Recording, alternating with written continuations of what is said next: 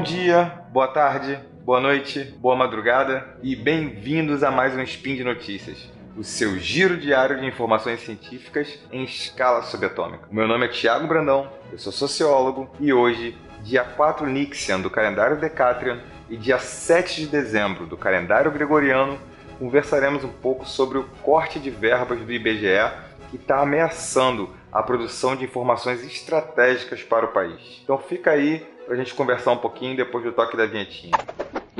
Speed Notícias.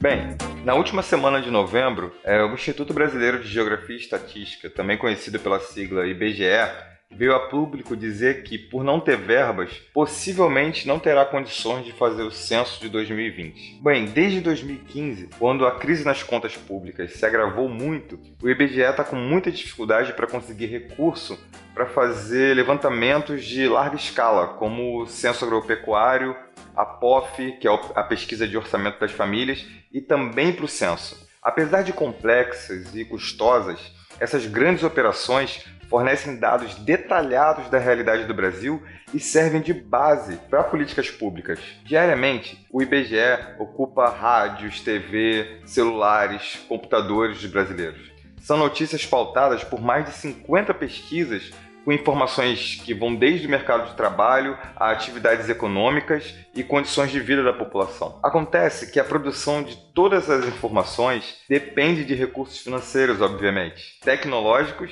também e principalmente humanos. Só que desde 2008, o IBGE perdeu mais de 2.400 servidores, o que é equivalente a um terço do total. E esse quadro tende a se agravar ainda mais porque hoje mais de um terço do quadro funcional do IBGE já pode pedir aposentadoria. Ou seja, essa crise ameaça todo o plano de trabalho do Instituto, incluindo a realização do Censo Demográfico 2020. Os indicadores produzidos pelo IBGE orientam investimentos e subsidiam políticas implementadas pelas três esferas do governo: municipal, estado e política nacional. Quer ver alguns exemplos? O Índice Oficial de Inflação, o IPCA, as metas do Banco Central, é, o PIB trimestral, o PIB anual. O IBGE também fornece um acompanhamento mensal e anual da produção agropecuária, o que auxilia o controle do abastecimento da inflação.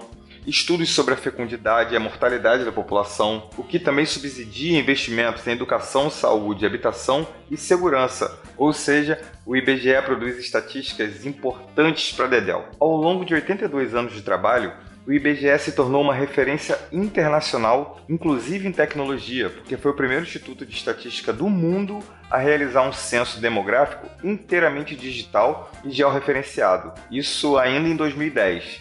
E desde então, essa tecnologia vem sendo exportada para vários países por meio de programas de cooperação internacional. O censo demográfico é muito importante porque é a única pesquisa capaz de fornecer resultados para municípios distritos e bairros. Não é possível implementar políticas habitacionais, de saneamento, é, educacionais em nível municipal sem essas informações.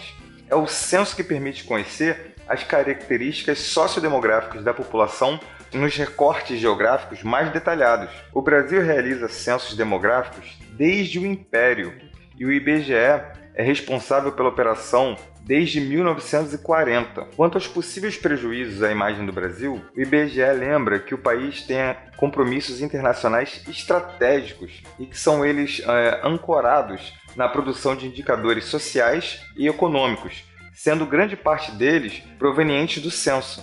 O Brasil tem obrigações quanto à disseminação de dados é, junto ao, ao FMI, que é o Fundo Monetário Internacional, a Divisão de Estatística das Nações Unidas, que é o NSD, e também a OCDE, que é a Organização para a Cooperação e Desenvolvimento Econômico. A gente também é signatário da Agenda 2030, que é Objetivos de Desenvolvimento Sustentável das Nações Unidas, e que é assinada pelo Brasil e que exige um grande esforço de estruturação do Sistema Estatístico Nacional.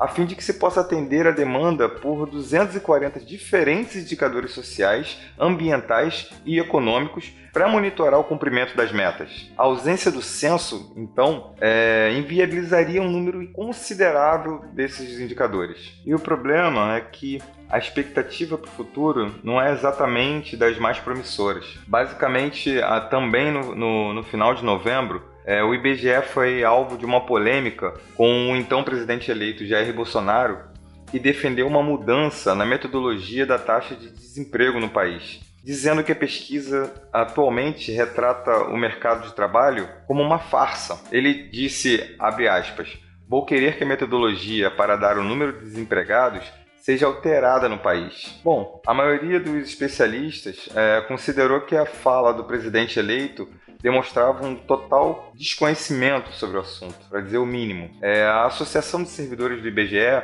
reforçou em nota que o órgão segue padrões metodológicos internacionais em suas pesquisas, com a finalidade de que as estatísticas brasileiras sejam comparáveis às demais é, estatísticas produzidas no mundo. Um outro órgão muito importante também veio a público é, para tratar essa polêmica, que é a OIT, a Organização Internacional do Trabalho, que saiu em defesa do órgão estatístico brasileiro, dizendo que ela apoia fortemente a metodologia seguida pelo IBGE para estimar o emprego e o desemprego. Por quê? Porque ela está seguindo padrões internacionais. Inclusive, o chefe de estatísticas e diretor do departamento de estatísticas da OIT disse que estava extremamente preocupado sobre o futuro das estatísticas oficiais no Brasil e que o Sistema Internacional de Estatísticas é, estará em alerta e pronto para reagir a esses tipos de reações na era da pós-verdade. E por que um dos diretores da OIT falou exatamente sobre esse conceito, pós-verdade?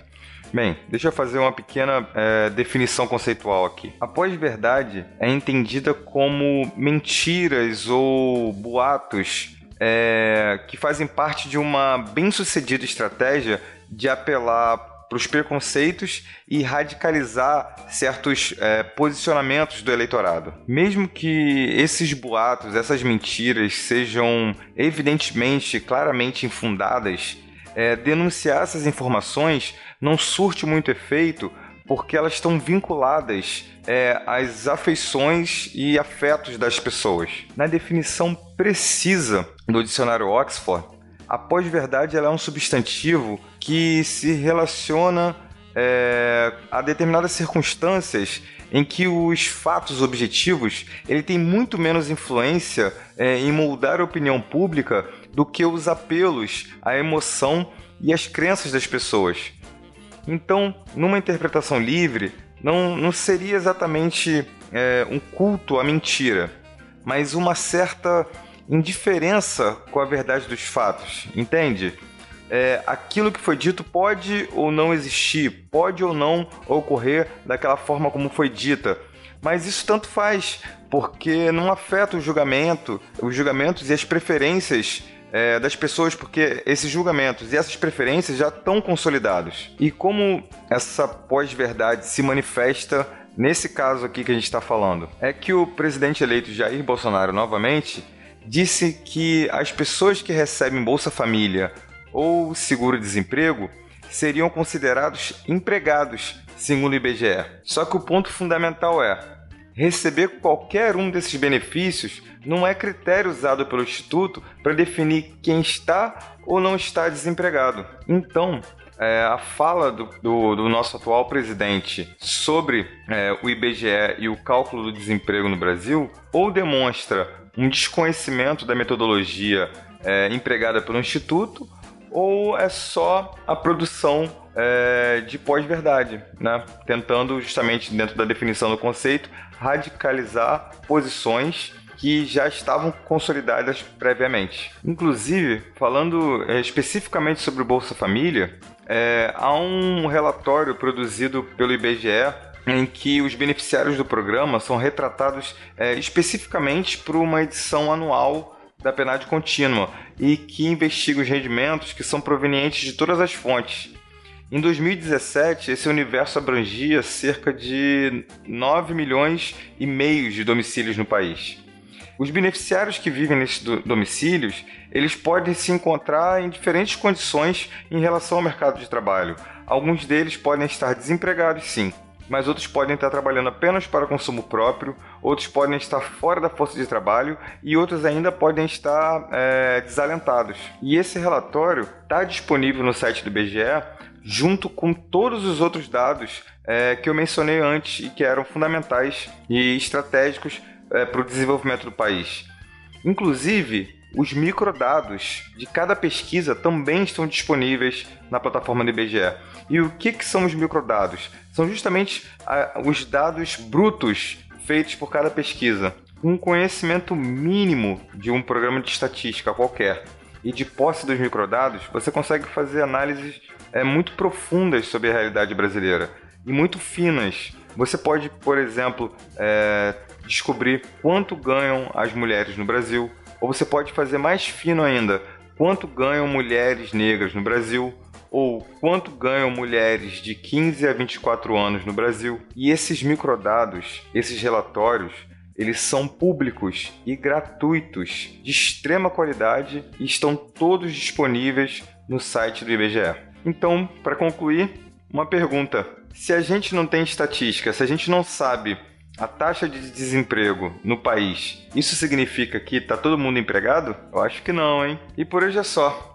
Lembro que todos os links comentados estão no post e deixe lá também seu comentário, elogio, crítica, sugestão, é, declaração de amor ou beijo para Xuxa. Lembro ainda que esse podcast só é possível acontecer por conta do seu apoio no patronato do SciCast, tanto no Patreon quanto no Padrim. Um grande abraço e até amanhã.